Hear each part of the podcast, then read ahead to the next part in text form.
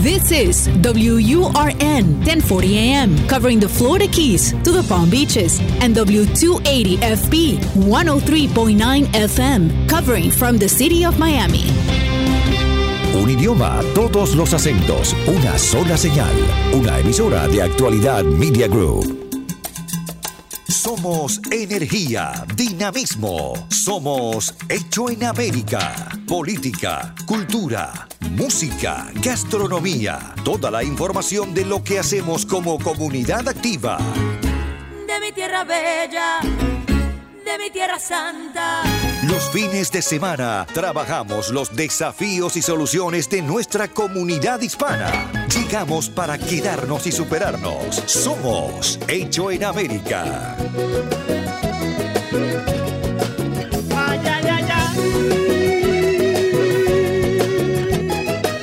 Muy buenas, buenas, buen fin de semana. ¿Cómo les va? Bienvenido, ¿eh? gracias por acompañarnos una vez más.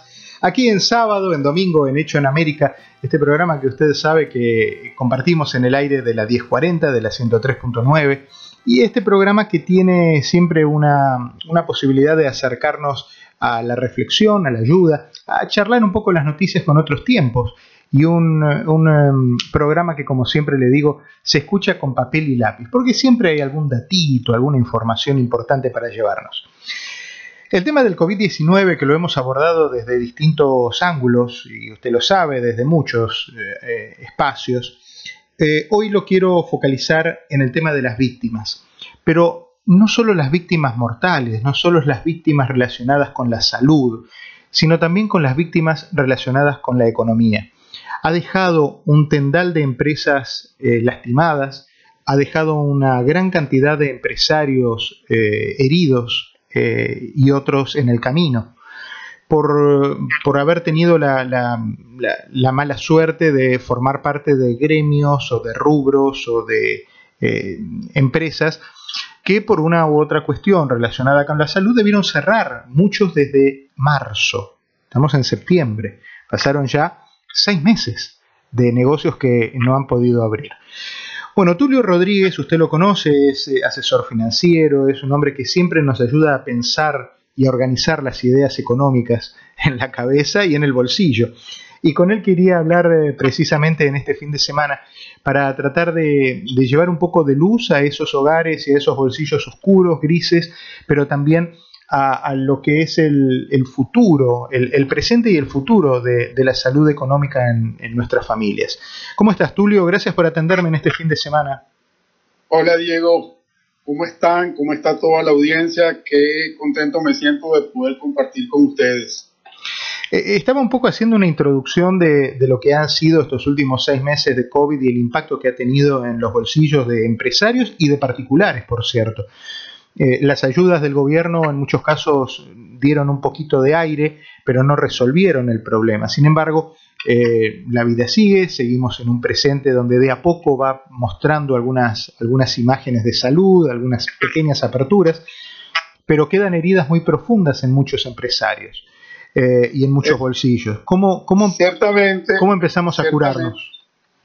Ciertamente así es. Y mencionabas al principio en la introducción, que te gusta que estas uh, audiencias a veces se tomen con papel y lápiz.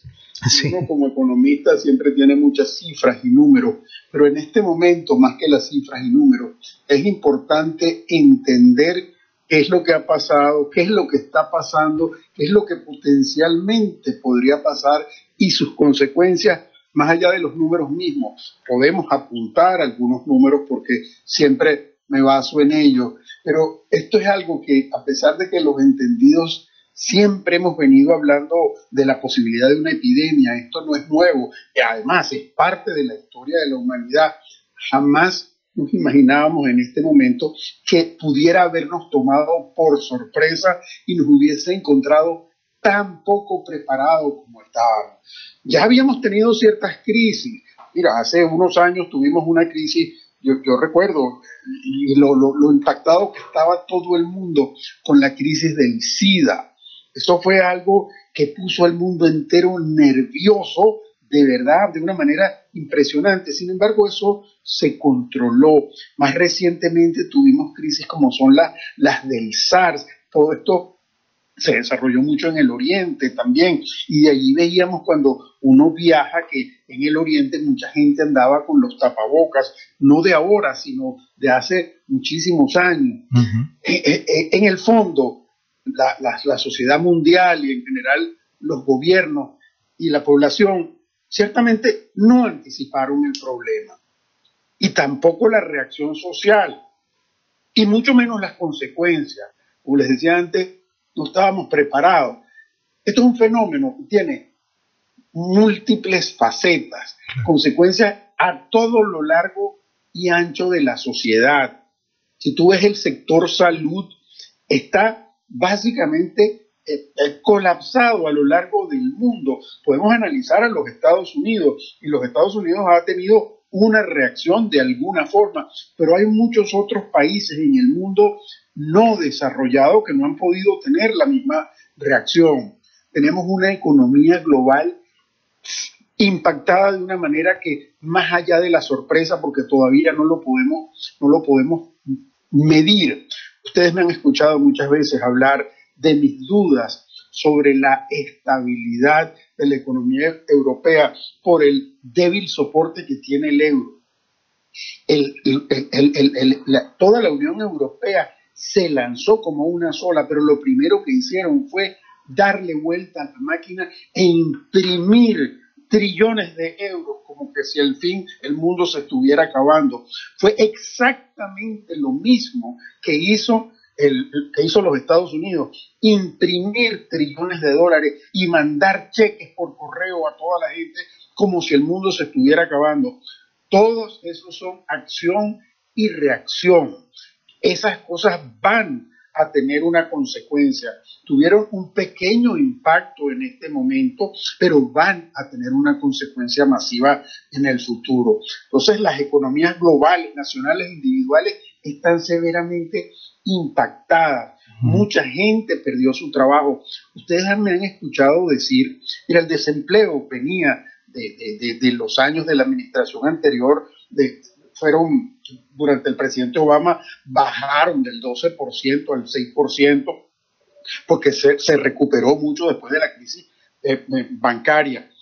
Eh, ahora, recientemente, en los años del presidente Trump, la, eso, los niveles de desempleo continuaron bajando, llegando a niveles de 3%. Básicamente estábamos en una economía de pleno empleo. Eso nos permitió enfrentar y absorber la crisis pero inmediatamente el nivel de desempleo, dependiendo cómo lo midas, llegó a niveles por encima del 23 o del 24%, que es una cosa realmente a niveles críticos. Hoy en día también depende cómo lo midas, los niveles de desempleo por ahí están del 12 al 15% contra el 3% que tenía de casi de no empleo. Tulio, Tulio una, una pregunta. Eh, el, vos decís que nos agarró la crisis, por supuesto que el COVID nos agarró mirando al mundo completo para otro lado, eso, eso está establecido.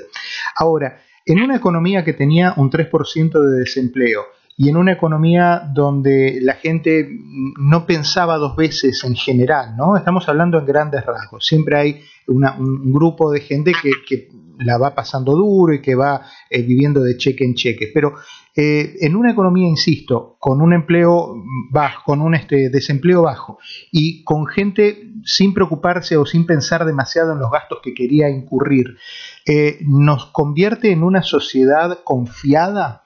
O sea, pecamos de confiados y entonces nos relajamos y decimos, bueno, sí, pone un tarjetazo para esto, compra lo que no hay problema. ¿Nos convierte en unas personas confiadas y poco previsoras?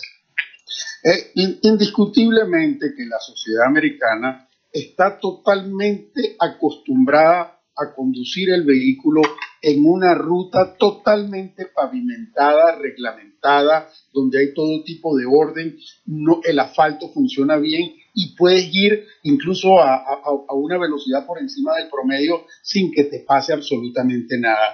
La economía americana no está acostumbrada a transitar por caminos de tierra, por caminos de barro, por caminos que no estén pavimentados, y allí viene la gran sorpresa.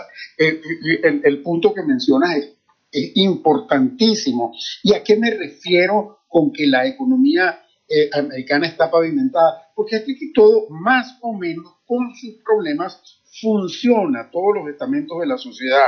En las economías menos desarrolladas, la mayoría de las cosas no funcionan. Aquí tú tienes un sistema, tienes un balance de poderes, tienes lo que se llaman check and balances, hay un presupuesto, puede ser que esté deficitario, pero hay, hay, hay la manera de seguir haciendo las inversiones.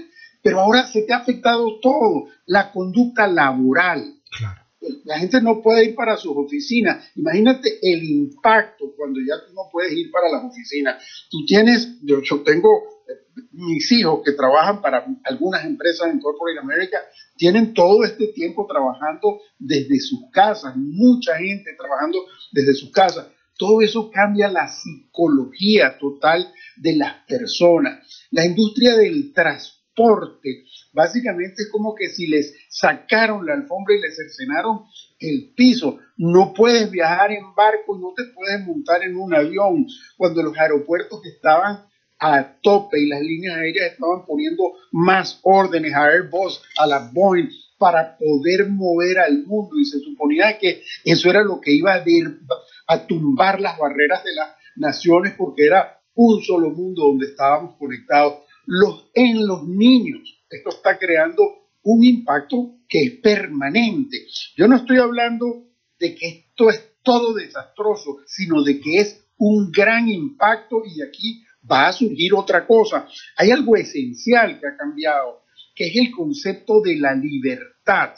Básicamente nos han puesto bajo arresto de la noche a la mañana y cuando tú no eres libre de movilizarte, en los estados más importantes, del, más libres del mundo, como son los Estados Unidos y como son la Unión Europea, y no lo puedes hacer porque te dieron una orden, y si no cumples la orden, el riesgo de enfermarte es alto y tenías que contenerlo. Eso te cambia toda la psicología. Ahí Estados Unidos funciona mucho en base a su valorización inmobiliaria. Todo el concepto de valorización inmobiliaria va a cambiar la gente iba a los, a los centros comerciales, a los malls, a entretenerse, a pasear por las tiendas por departamento. A veces nunca comprabas nada, pero te entretenías viendo lo que eventualmente podrías tener. Ahora no puedes hacer eso, ahora estás circunscrito a, a, a una serie de cosas. Te cerraron las fronteras. O sea, los Estados Unidos están prohibidos de ir para Europa tan simple como eso. Hay naciones de Latinoamérica que no tienen ningún tipo de vuelo para acá.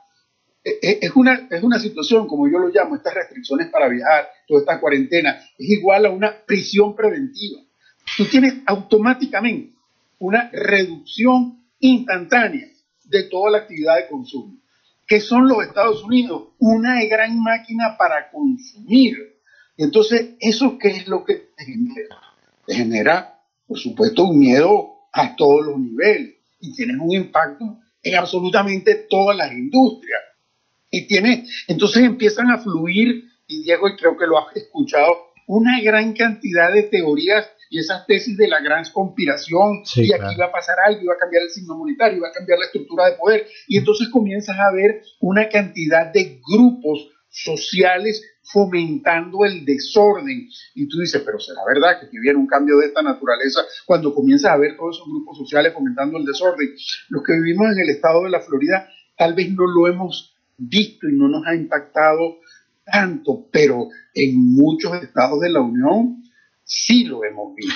Tulio, eh, hasta aquí hemos planteado, estamos hablando con Tulio Rodríguez, economista, asesor financiero, un pensador eh, acucioso de lo que es la, realidad económica, no solo de Estados Unidos, sino eh, tiene la, capacidad de tener la perspectiva de lo que pasa a nivel global en el ámbito económico.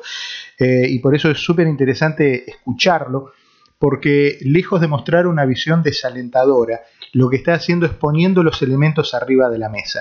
En los próximos minutos, después de la pausa, vamos a ver con estos elementos arriba de la mesa, vamos a, tratar de, sacar eh, como si fuera un buffet de ideas, eh, cuáles son las que llegaron para quedarse, cómo van a impactar ellas en nuestra economía y qué oportunidad tenemos nosotros, porque siempre que hay una crisis, atrás también se esconde una oportunidad. ¿Qué oportunidad tenemos nosotros en nuestras pequeñas economías domésticas para poder eh, sobrellevar esta crisis? ¿Te parece, Tulio? ¿Te quedás? ¿Cómo, no? Con todo gusto. Ya regresamos. Somos Hecho en América. por Actualidad Radio. Todos los fines de semana. De mi tierra bella, de mi tierra santa. La cita de los fines de semana para conocer cómo se mueve nuestra comunidad.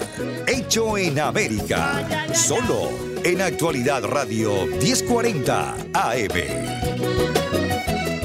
Seguimos en un hecho en América importantísimo, interesante, eh, fundamental para el mundo de, la economía y para comprender dónde estamos y, hacia dónde nos proyectamos en el mundo económico.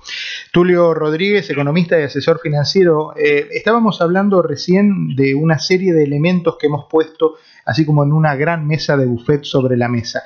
Eh, de las nuevas em, costumbres que, nos han ganado, que se han establecido y que ya forman parte de nuestra nueva normalidad, como le dicen, ¿cuáles llegaron, sentís para quedarse y cómo impactan y cómo nos van a impactar en, un futuro? Sí, eh, eh, el tema es importante y déjame tratar de abordarlo desde dos niveles distintos.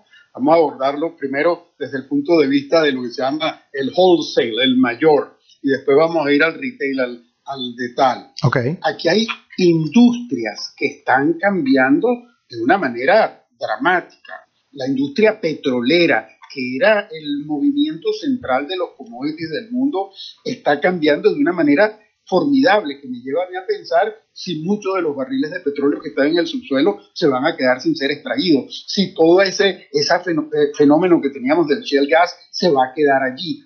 Eso te cambia la perspectiva, la industria de la hospitalidad y del turismo, si no puedes viajar y no puedes ir para los hoteles, eso te cambia cómo vas a hacer las cosas. La industria de la aviación va a estar severamente eh, eh, impactada y tú vas a tener que reformular todo esto. El propio sector alimentario está severamente impactado por la incapacidad de tener los obreros en la línea de producción, porque te están cambiando y tienes interrupciones en lo que se llama las cadenas de suministro. Ahora, esto va a traer un gran cambio que ya venía. Hay cosas como tú estás viendo, por ejemplo, los automóviles eléctricos la industria de los automóviles eléctricos, eso va a tener un despegue formidable. Tú estás viendo estos centros para hacer reuniones. Yo tengo básicamente cinco meses en mi casa, he tenido un par de reuniones en la oficina, pero ahora tenemos todos estos eh, eh, elementos de interactivos para hacer juntas y hay muchos, hay varios que son de muy buena capacidad y te permiten no solo estar presente en tiempo real, con gente que está en Europa o en Sudamérica o en Asia y tú estás sentado en la, en la biblioteca de tu casa frente a tu computadora compartiendo toda información en tiempo real. Y no solo eso, sino que eres mucho más eficiente, eh, gastas menos, no te tienes que trasladar, estás al punto y tienes toda la información frente a ti en tu computadora. Eso cambia totalmente el concepto laboral y te vuelve infinitamente más eficiente las fábricas al mismo tiempo, que ya venían a través del proceso que he mencionado mil veces de microminiaturización, de robótica, de inyectadoras de plástico, van a ser mucho más eficientes y se van a acercar mucho más a el mercado. Entonces tú vas hacia una nueva sociedad, el concepto de la educación. Y aquí es donde viene una transformación muy fuerte. Hay gente que está muy impactada porque tiene los niños en las casas. Algunas familias les encanta tener los niños otra familia que tienen los niños, los niños les fastidia. Y eso lleva a un proceso de, nueva adaptación. Pero al mismo tiempo, eso también lleva a un fortalecimiento de la sociedad. Por cuando la madre tiene que ayudar a un niño de 6, 7, 8, 9 años a que se concentre para que haga la tarea en línea frente a la computadora, eso va desarrollando dos cosas primero unos hábitos en el niño totalmente distintos, unos hábitos en la madre totalmente distintos y un concepto de mayor unión en la familia. Es una oportunidad excelente para la familia coexistir y que las casas no se vuelvan simplemente en un hotel donde tú llegas después de tus actividades y todo el mundo lo que está es desesperado por llegar a acostarte a dormir. No, aquí puedes compartir mucho más y vas yendo hacia un nuevo mundo al cual todavía no sabemos cómo va a ser, pero sí va a tener un impacto social mucho más grande. Lo que sí es cierto es que si bien las economías de escala van a estar allí, yo creo que los mercados se van a segmentar mucho más. Mucho más. Y tú vas, perdón, a poder atender a mercados más cercanos al sitio donde tú vives.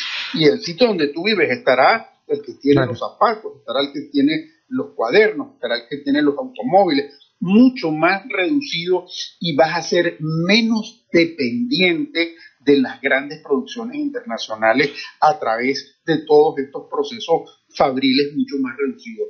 Yo creo que se presenta una gran oportunidad. Tulio, te, te, una, te hago otra consulta sobre estamos hablando de distintos escenarios, de distintas, distintas casas, ¿no? Uno es como que sobrevolamos eh, un barrio o una ciudad y nos vamos encontrando la casa de Juan donde tuvo tal realidad, la casa de María donde tuvo tal otra realidad, la casa de Pedro donde tuvo tal otra situación. Vamos a poner el escenario de una familia donde por cuestiones profesionales ninguno perdió el trabajo, algunos han podido hacerlo en esa, en esa familia, lo pudieron hacer de su casa, una familia que normalmente ganaba 10 pesos y consumía a lo largo de todo el mes 8. Tenía 2 pesos de ahorro, un, buen este, un promedio de ahorro interesante. Bien, dicho eso, les cae la pandemia. No pierden el trabajo, están todos en casa, no eh, ahorran en, gasolina, eh, hacen las compras por, no van al supermercado, la compran por internet y cuando vos compras por internet a veces eh, y me ha pasado, gastas menos porque compras lo que necesitas. No estás expuesto a, esa contaminación visual, a esa tentación permanente de, traerte cosas que no necesitabas porque fuiste a comprar con hambre. Eh, compras por internet y elegís generalmente los mismos 10 ítems, 12, eh, una vez por semana. Eso te hace generar un ahorro. Puesto en números, esa familia que sigue ganando 10, ahora gasta mensualmente 6 porque pudo ahorrar, porque no tuvo en qué gastar e-, esa diferencia que era la cuestión operativa de salir a la calle a, vivir. ¿Qué hace la gente con ese dinero? Hay gente que ha ahorrado plata en pandemia. ¿Qué hace con ese dinero? ¿Cómo la reinvierte? ¿En qué la gasta? Porque tampoco puede viajar, tampoco puede ir al shopping, tampoco puede... O sea, ¿en qué la gasta? Eh, la, la, pregunta que me hace es muy acuciosa, pero quiero hacerte un comentario que si se quiere jocoso. Cuando tú haces una compra por, por, por, Amazon, por ejemplo, eh, después que te has comprado un par de zapatos, este, te van a, a enviar 10.000 publicidades de pares de zapatos iguales a eso, del mismo color, del mismo, o sea, te explotan el gusto y el deseo de consumir de una manera increíble, porque la gran ventaja que tiene hacer las compras por internet. Yo, yo recuerdo que había un par de zapatos que a mí me gustaban mucho, se llamaban los penny loafers, que se les metía una monedita, eran unos, unos, unos mocasines, eran muy, muy, bonitos, pero yo nunca conseguía mi talla, nunca conseguía mi talla. Cuando tú te metes en el internet prácticamente es imposible que no consigas el color, el modelo y la talla. Casi siempre, bajo puntadas excepciones, no lo, no lo vas a conseguir. Sí, pero es cierto lo que estás diciendo, a través de todo este proceso te hace mucho más eficiente en el proceso de consumir, porque consumes lo que necesitas. Eh, si no tienes que ver, ir al automercado y te vas a Instacart y claro. que te despachen las cosas a casa, te ahorras el combustible, compraste exactamente lo que querías y te debiese quedar un remanente. La respuesta no te la puedo dar porque aquí viene una variable muy crítica y todavía no sabemos nosotros no sabemos si las, tasas de interés van a permanecer bajas por los próximos dos años al menos. Eso significa que si las tasas de interés están bajas, al menos, bueno, puedes ahorrar sin ningún problema, porque no es que se te vaya a reproducir el ahorro, pero el dinero va a estar allí. Si las tasas de interés comienzan a subir, entonces puede generar un concepto que los americanos no estamos muy acostumbrados a con él, que es el concepto de inflación, donde cuando hay mucha inflación, el incentivo al ahorro desaparece, porque es más el valor que tienen las cosas como suben de precio que el nivel de ahorro que tú tienes. Entonces te, resulta mejor gastar. Y no sabemos todavía si pudiéramos ir en ese camino. Ahorita, en este preciso momento, mi recomendación es, si puede ahorrar, ahorre y estése quieto. Ahorre y estése quieto. Tenemos otras amenazas. Tenemos otras amenazas que tienen que ver con el signo monetario. eh, como les decía al principio de, esta, de, este programa, hemos impreso dinero a manos llenas. Esa impresión de dinero a manos llenas que se ha hecho en los distintos países, eso va a tener una consecuencia, porque al final eso se transforma en qué? En deuda. Y esa deuda puede generar dos tipos de cosas. Una que se las acabo de mencionar, que son la presión inflacionaria, pero por el otro lado, si tú tienes una competencia, y no soy capaz de decir de qué tipo de competencia, pero cuando yo pienso lo que ha pasado con el euro, lo que pasa con el dólar, lo que pasa con el yen japonés y lo que pasa con todas estas eh, eh, eh, monedas digitales, es posible que nosotros estemos al árbol viendo el nacimiento de un nuevo tipo de intercambio, elemento para hacer el intercambio de los bienes y consumo. Eso va a tener un impacto también en lo que tengamos ahorrado. ¿Qué tan pronto es eso? Yo no lo puedo decir, pero... Pero, pero eh, en, en, dos palabras, porque ya, ya estamos eh, sobre el borde del programa, pero ¿ese impacto puede ser negativo o puede ser eh, positivo?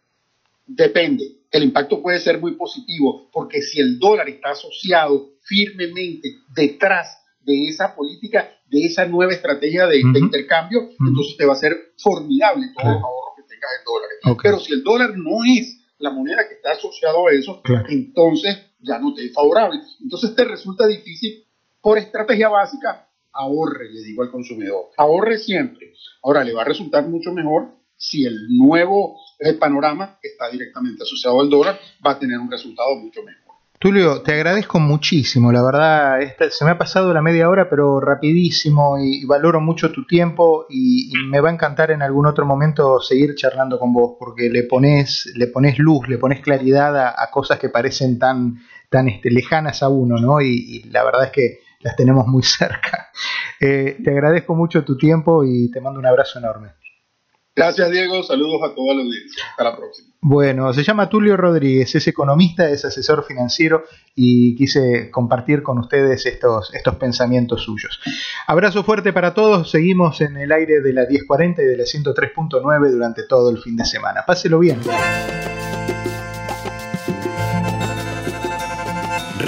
Las calles de una ciudad que hicimos propia. Tomamos sus costumbres, su ritmo, sin abandonar nuestra historia y raíces. Somos lo mejor de dos mundos. Hecho en América. En Actualidad Radio. Yo me